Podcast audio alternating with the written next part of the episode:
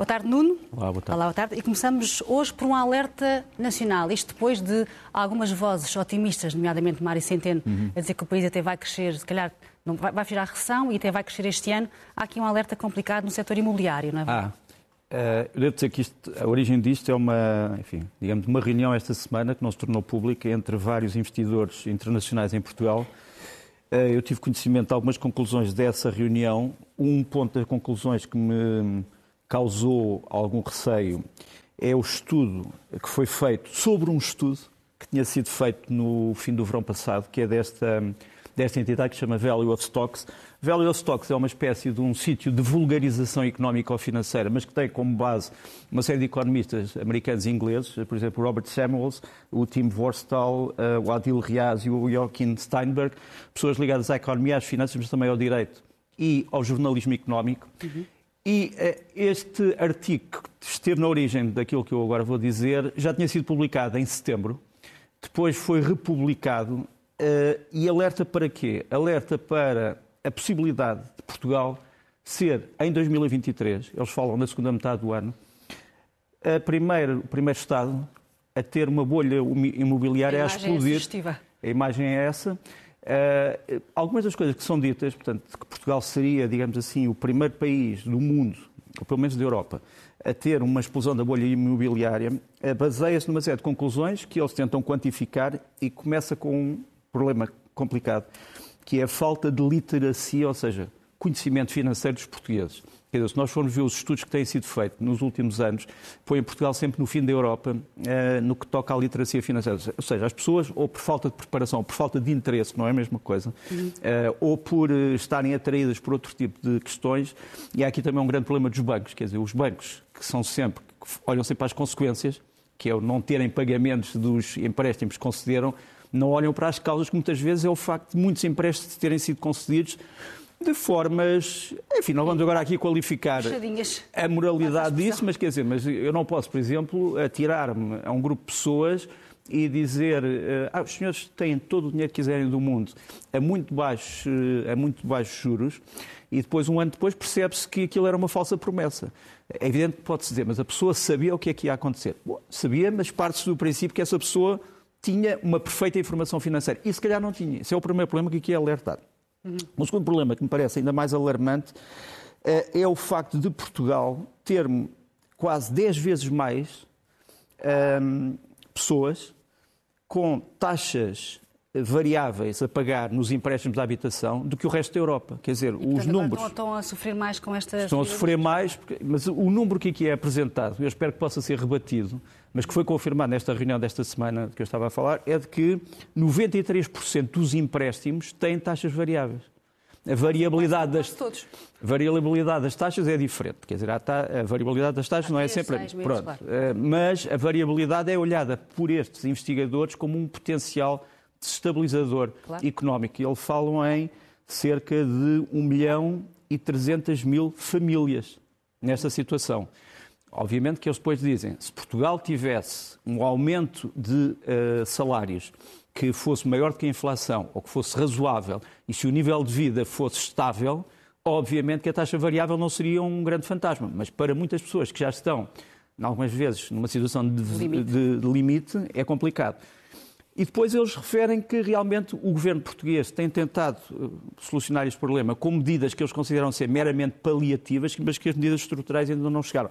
Portanto, eu não quero, obviamente, alarmar ninguém, mas só para dizer que em muitos meios financeiros e, de investimento se começa a falar disto, sobretudo um problema a partir de agosto, das famílias poderem ter que entrar em negociações com os bancos no que toca à negociação dos seus empréstimos. Mas pronto, isto é um problema que já era um problema nacional e agora começa a ser um problema também uh, dos investidores internacionais. Bem, outra questão que está, uma questão que está a marcar esta semana é a decisão de Portugal reforçar a ajuda militar à Ucrânia.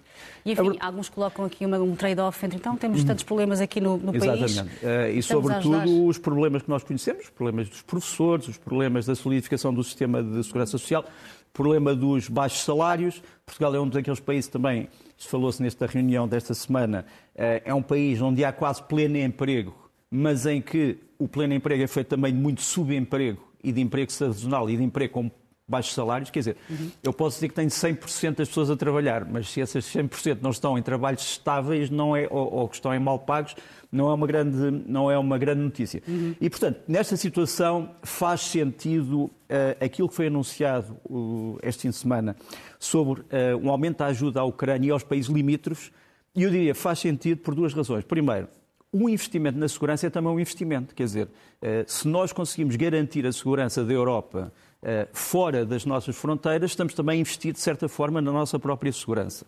Segundo, é preciso não nos esquecermos que esta guerra vai acabar um dia e é importante que Portugal também tenha, eh, de certa maneira, uma palavra a dizer na reconstrução da Ucrânia, que é um país com imensas possibilidades quando acabar esta guerra. E esta guerra eh, pode acabar de várias maneiras. Eh, costuma-se dizer, ah, acaba sempre na mesa das negociações. Nem todas as guerras acabaram na mesa das negociações. Por exemplo, hoje o Sr. Macron e o Sr. Scholz, como tu sabes, celebraram os 60 anos da, dos novos laços entre a França e a Alemanha, que tinham sido inimigos. A Alemanha tinha invadido a França, a Alemanha nazi, mas uma nova Alemanha fez as pazes com a França, só que o fez só depois de uma derrota. Quer dizer, a Alemanha não ditou as condições da sua saída da guerra, foi derrotada. Pronto, portanto, nem todas as guerras acabam com, com negociações. Agora, eh, Portugal decidiu o quê? Enviar mais forças, isto é um, uma ótima fotografia de um F-16 português com uma pintura original. Vão ser enviados F-16, portanto, caças portugueses, para patrulhar os céus da Lituânia. Portugal já tinha lá estado e vai voltar. Vamos fornecer mais equipamento aos ucranianos, entre os quais os, os, os blindados M113, transporte. Ainda não se sabe se Portugal vai fornecer estes carros de combate, os Leopard 2, que nos aparecem aqui em manobras. Tem que se tem falado muito nestes dias. Tem falado, já vamos falar mais. Uhum. Uh, aqui está um Leopard 2 português em exercícios internacionais. Ainda não está decidido nada sobre isso, mas se Portugal fosse fornecer Leopard, provavelmente iria fornecer cerca de 10% dos que tem Portanto, estamos a falar de 4 ou 5, temos 30 e tal, e, portanto, 4 ou 5 poderiam ser fornecidos, eh, mas, eh, portanto, eu digo, nós e essa solidariedade faz sentido, apesar da crise económica interna, interna dos problemas económicos, que têm, no entanto, que ser resolvidos. Estes carros de combate que falavas têm sido muito falados para estes Exatamente. dias. Uh, uh, ouvimos repetidos apelos de Zelensky para que sejam enviados.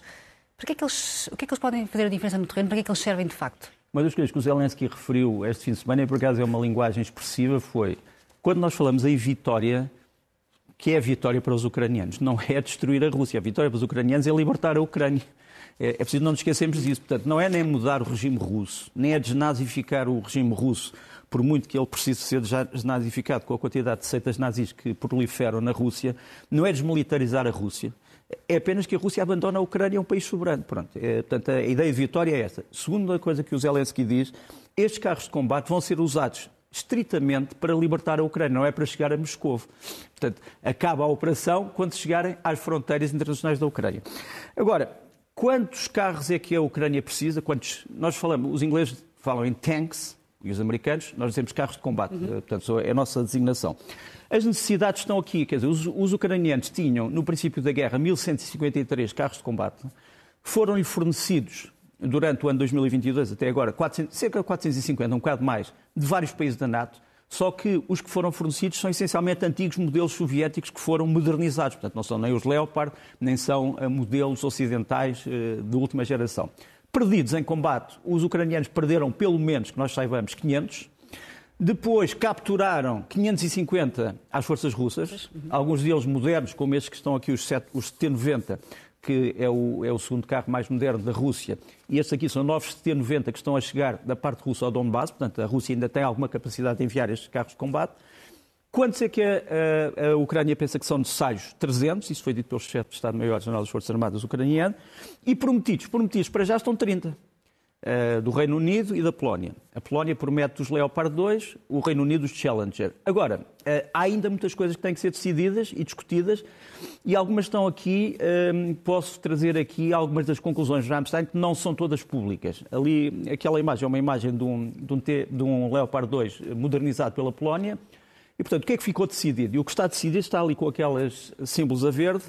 E o que não foi decidido está com as cruzes a vermelho treino de guarnições ucranianas. Foi decidido que isso vai acontecer, independentemente de saber quando é que chegam os carros de combate, mas as, as, as guarnições ucranianas, portanto, estamos a falar de cerca de 4 a 5 pessoas por carro de combate, vão já começar a ser treinadas na Alemanha, na Polónia, noutros países, mas sobretudo na Polónia e também, provavelmente, no Reino Unido.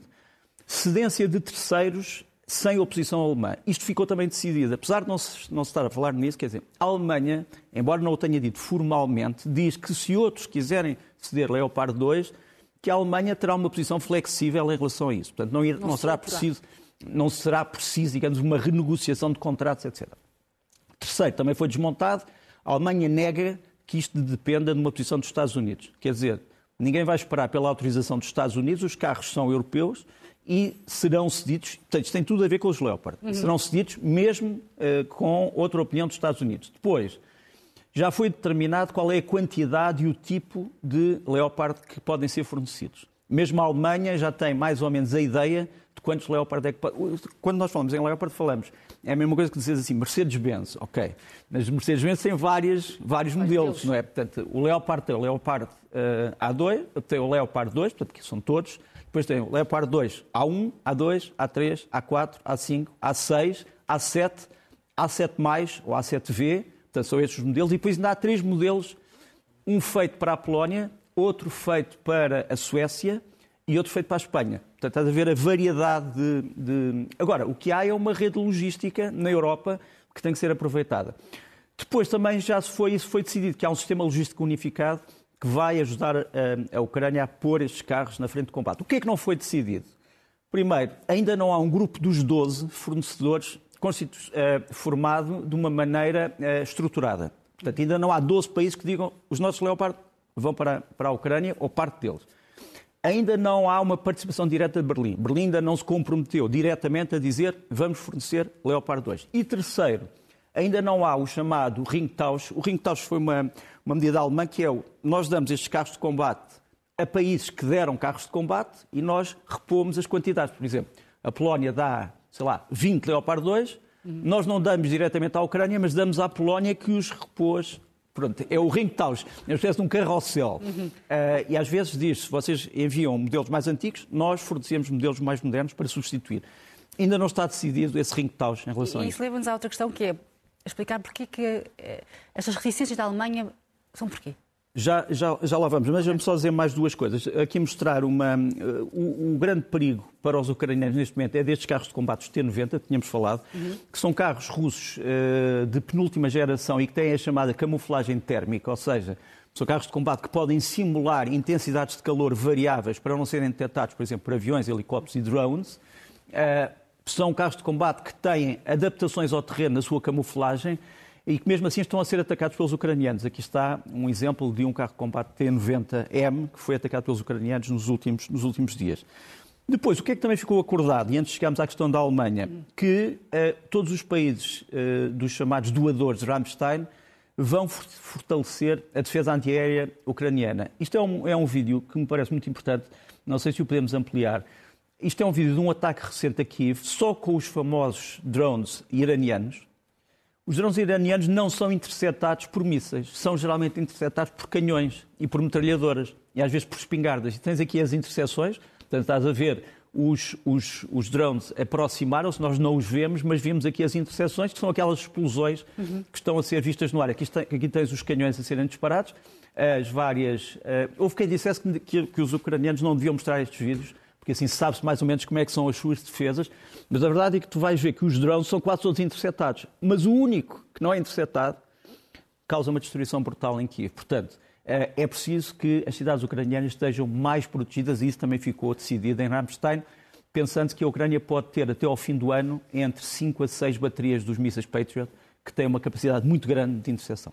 Vamos então à questão alemã e às reticências. Vamos à questão alemã. Deste, destes Vamos à questão, vamos à questão alemã. Uh, e é preciso dizer uma coisa: a Alemanha uh, desinvestiu na defesa nas últimas décadas. Todos nós sabemos isso. Aliás, o, o, ministro, o novo ministro da Defesa alemão, o Sr. Boris uh, Pistorius, que nos aparece aqui como ministro da Defesa ucraniano e com o Lloyd Austin, portanto, o secretário da Defesa americano, no meio da reunião de Ramstein, ele veio dizer uma coisa muito interessante. Ele diz: a minha missão é voltar a investir na defesa, mas eu não consigo reconstituir as Forças Armadas alemãs ao nível da nossa economia eh, em poucos meses. Isto vai levar algum tempo. Portanto, ele está a dar os primeiros passos.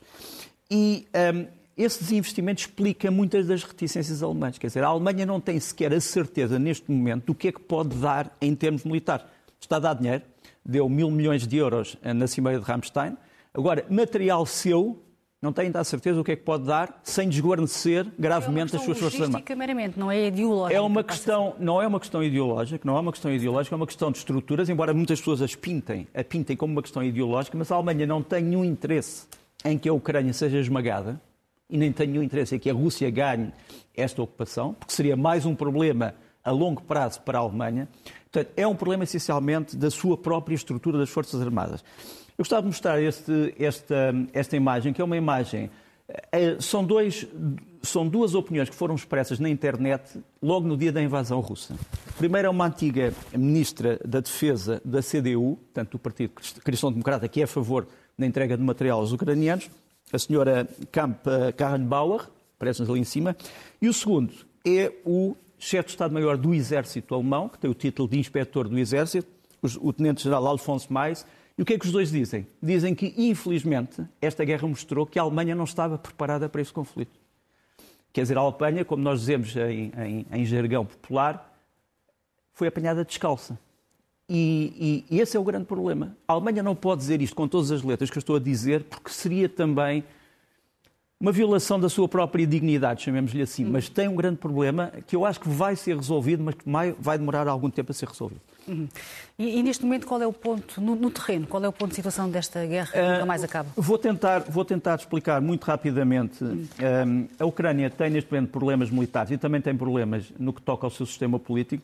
Uh, esta semana foi preso, foi detido pela Autoridade Anticorrupção e a Polícia Anticorrupção o vice-ministro dos, das infraestruturas uh, ucraniano, que foi acusado de estar a ganhar com a guerra no sentido de que uh, conseguia fechar os olhos à venda de produtos alimentares para as Forças Armadas muito mais caros do que o, do que o preço de mercado. Portanto, a, a Ucrânia precisa também de limpar alguns cantos do seu aparelho de Estado, não pode imitar a corrupção graçante na Rússia. Uh, agora, eu vou tentar descrever o que é que está a passar em, em, em cinco vídeos. A primeira a Ucrânia está a formar rapidamente novas unidades e a receber novos militares para as suas unidades porque precisa de pessoal.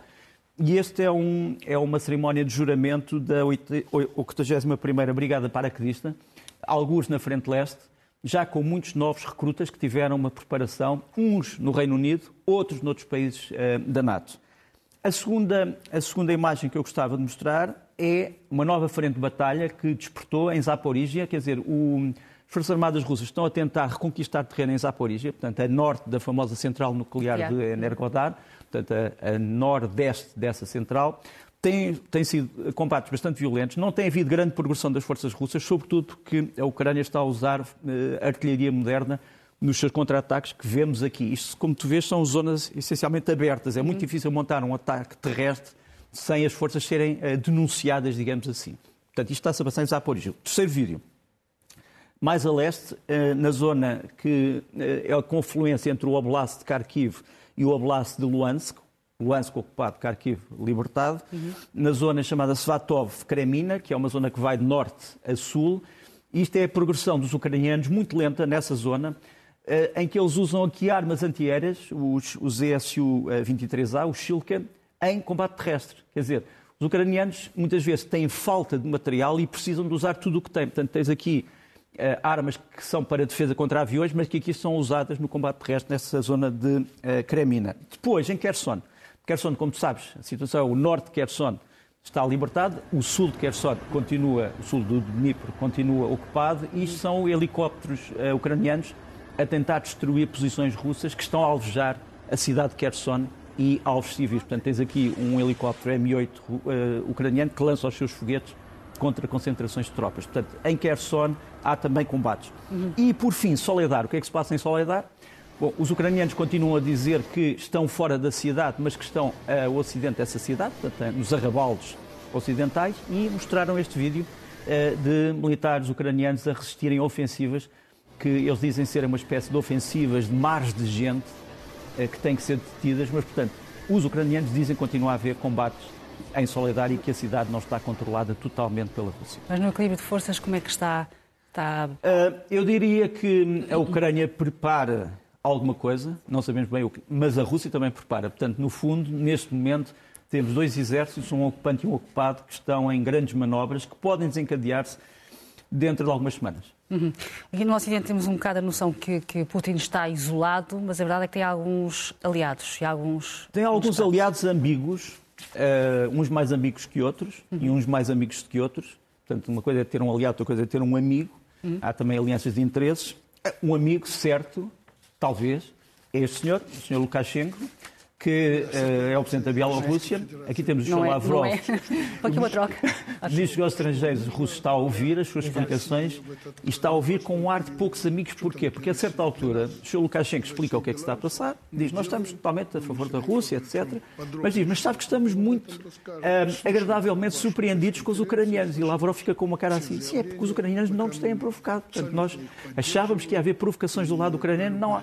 O Sr. Lukashenko tem feito uma manobra que é o de dar uma no cravo e outra na ferradura. Quer dizer, jura fidelidade à operação militar especial, mas não se compromete com nenhum objetivo dessa operação. E, sobretudo, não se compromete com o envio de forças da Bielorrússia para Repara bem que é o ar pouco feliz do Sr. Lavrov perante um aliado e um uh, eventual amigo. Uh, o segundo, a segunda pancada que a Rússia recebeu esta semana, já foi falada pelos amelhados na, na, nossa Guerra Fria, é, é, deste senhor, mais alto, mais baixo é o Sr. Putin, mais alto o senhor Alexander Vucic, que é, o primeiro, que é o presidente da Sérvia. A Sérvia, tradicionalmente, tem sido um aliado da Rússia espiritual, até porque são dois países ortodoxos que têm mantido fortes, fortes contactos. Mas o Sr. Vucic veio esta semana dar uma entrevista à Bloomberg em que diz: não, não, eh, Donbass, Donbass é ucraniano. Crimeia não, Crimeia é ucraniana. Portanto, a Rússia está ali ilegalmente. Quer dizer, para um amigo é aborrecido. E por isso é que apareceu ali aquele, aquela citação do Júlio César, quando vê que entre os seus assassinos está Brutus, o seu filho, e diz: Tu quoco é filho e meio, tu também, meu filho. E, portanto, é uma coisa que poderíamos aplicar. No entanto, nos Balcãs, a Rússia tem aliados inesperados. Aqui está o presidente um, eh, da Croácia, uh, o Sr. Milanovic, que tem, ao pé do Sr. Putin, mais uma vez, uma montagem, que tem dito, ao contrário do seu primeiro-ministro, isto é uma coisa curiosa, a Croácia tem um primeiro-ministro que é a favor da Ucrânia e tem um presidente que está contra o apoio internacional à Ucrânia. E, portanto, a Rússia não sabe muito bem como, como manobrar aqui, porque o presidente, o presidente croata não tem poderes. Quer dizer, tem poderes largamente cerimoniais, portanto, não é ele que fala pela política do país. Mas tem dito que a Rússia está a ser provocada, que é uma vítima, etc. E, portanto, é um, é um amigo, não sabemos bem o que fazer com ele.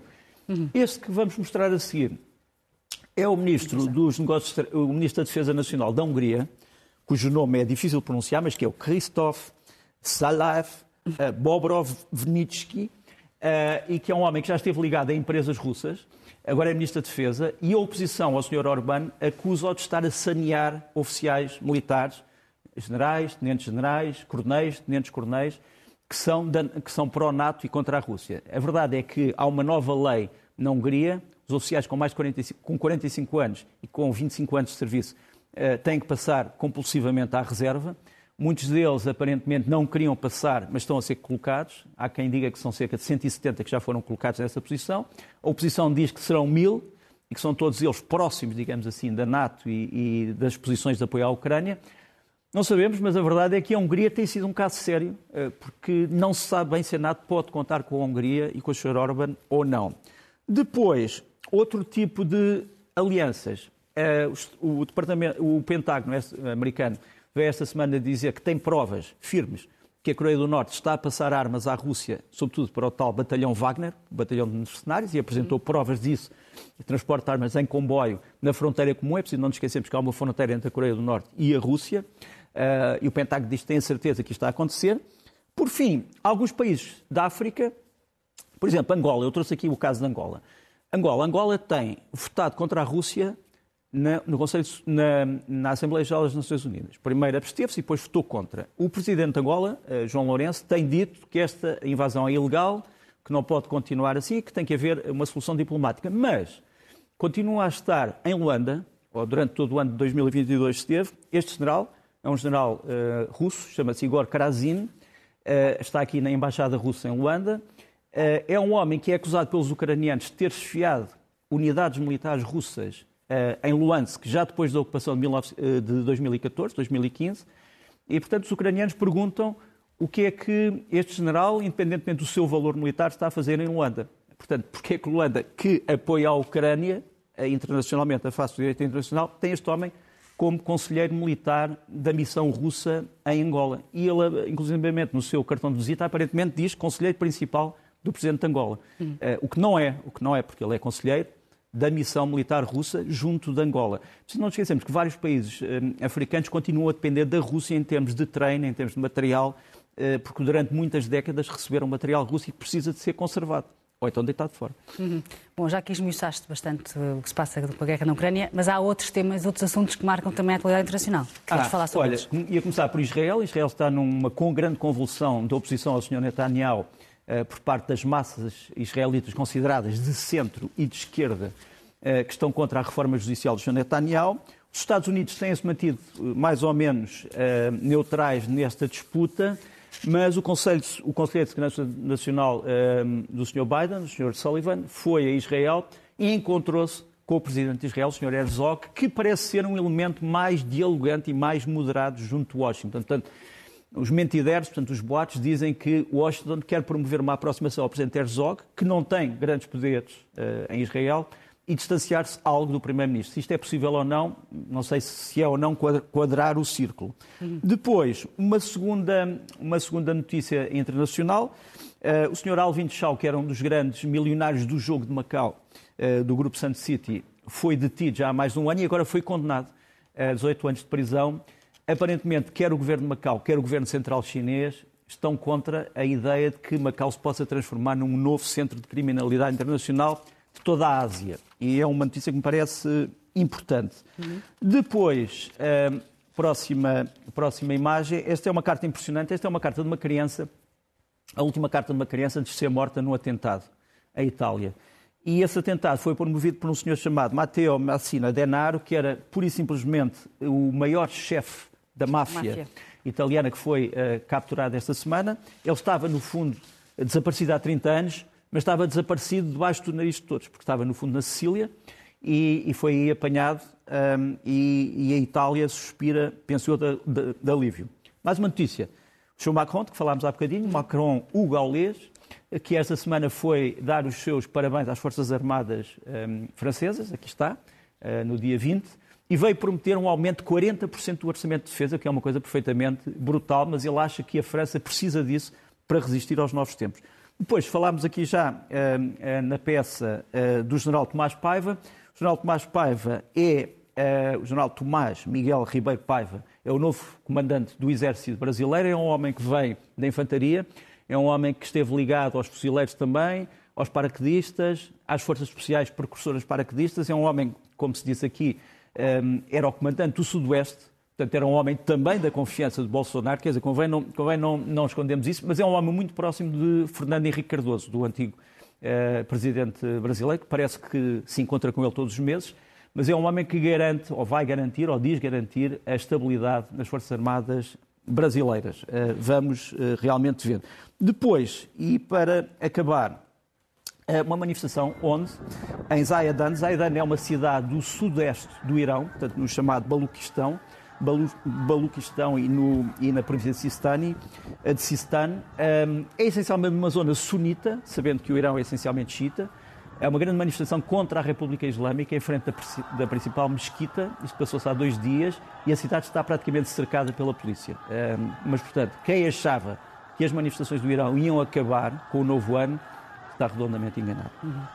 Bom, Nuno, e vamos agora aos livros da semana. Vamos aos livros da semana e começamos com. Uh, os livros têm todos a ver com a Ásia. Uhum. Uh, três deles não estão ainda traduzidos, eu gostava que pudessem ser traduzidos. Este chama-se The Rise and Fall of the East, do Yasheng Wang, em que ele explica porque é que a China se transformou num grande, numa grande superpotência e porque é que vai deixar de ser uma superpotência. Ele, ele diagnostica alguns problemas com a China devido ao crescimento das expectativas de muita parte da população chinesa em relação às, às liberdades civis. Uh, mas o melhor é ler o livro e eu gostava que ele pudesse ser traduzido em, em português. Este é um livro mais, mais, mais interessante ainda, uh, porque é um livro semi-irónico sobre. Uh, é do Matthew Polly, chama-se American Shaolin, e é a aventura de um americano num mosteiro onde se aprende Kung Fu. e, portanto, como é que a cultura dita americana e a cultura dita oriental se conjugam no American Shaolin. É um livro também que era muito interessante, não só transformar isto num filme, mas ser traduzido para português. Depois, este em português, felizmente, do Inazo Nintobé, que foi um diplomata japonês do fim do século XIX e também um grande economista, mas sobretudo um cavaleiro, digamos, na tradição da cavalaria feudal japonesa. Ele publicou, é um clássico, Bushido, A Alma do Japão. Eh, é um livro muito interessante porque ele faz algumas pontes entre aquilo que poderíamos chamar o espírito da cavalaria medieval europeia e o espírito dos samurais eh, no Japão. É um livro muito interessante porque é uma análise política também sobre o Japão feudal e como é que ele ainda sobrevive nos dias de hoje, do ponto de vista eh, não só político, mas também moral e intelectual. Bushido, Alma do Japão, um livro curto que foi traduzido em português a boa hora. Por fim, mas não em último lugar. Todos ouvimos falar da iniciativa da Rota da Seda. Uh, os ingleses chamam-lhe Belt and Road Initiative. É uma, é uma iniciativa, digamos, chinesa de tentativa de encontrar parceiros económicos uh, em todo o mundo. E este livro uh, foi agora editado. É editado pelo David Arazi e por um português com raízes no Japão, Pedro Miguel Amakazu Raposo Medeiros Carvalho. Chama-se The Belt and Road Initiative in Asia, Africa and Europe e é uma tentativa de explicar como é que esta iniciativa da Rota da Seda teve ou tem influência na Europa, na Ásia e em África. Eh, é uma visão original que tem muitas questões que não têm sido levantadas e eu saúde e acho que devia também, penso eu, ser, ser publicado em português, uhum. urgentemente. Bom, agora vamos aos filmes. Vamos aos filmes. Eh, Recomendas? Uh, trago dois filmes. Olha, um filme muito simples. Um pai e uma filha.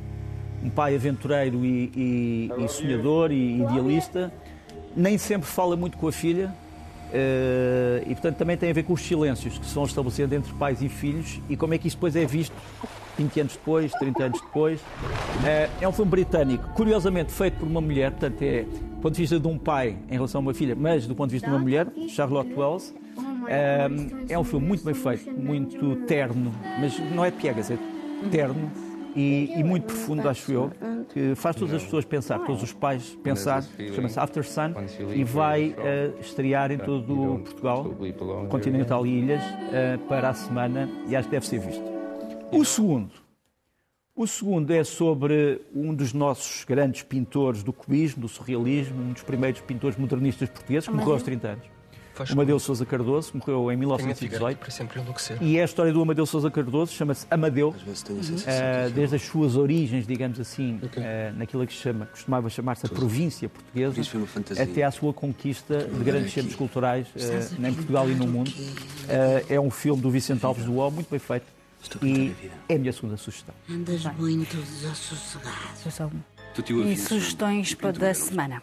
Sugestões da semana tenho mais, tenho três. Olha, primeiro, um, um novo grupo português um, entre o jazz moderno e a música eletrónica, mas sobretudo o jazz, chama-se, o grupo chama-se Mamute e lança agora o CD Unmute. Vamos ouvir um bocadinho deste lançamento.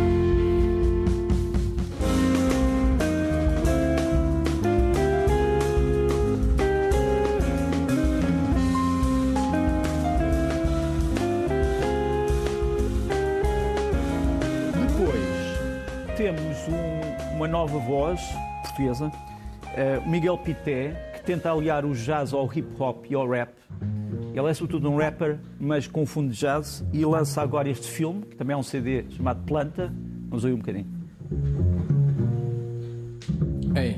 Tudo que dou de mim é aquilo, aquilo que sou. O estilo formulado em mim nunca ressoou. Quando ouvi rotulado aquele som que me provocou, resolvi logo o caso, eu sou tipo. Este tem que mostrar uma filha adolescente. Gosta muito deste género. É, são 20 minutos deste filme, está muito bem feito e aconselho vivamente.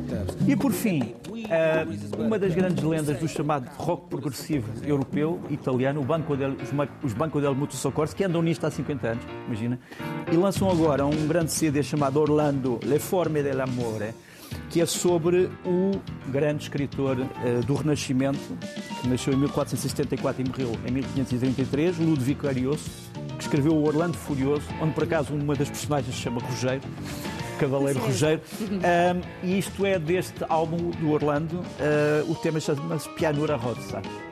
E foi lançado agora.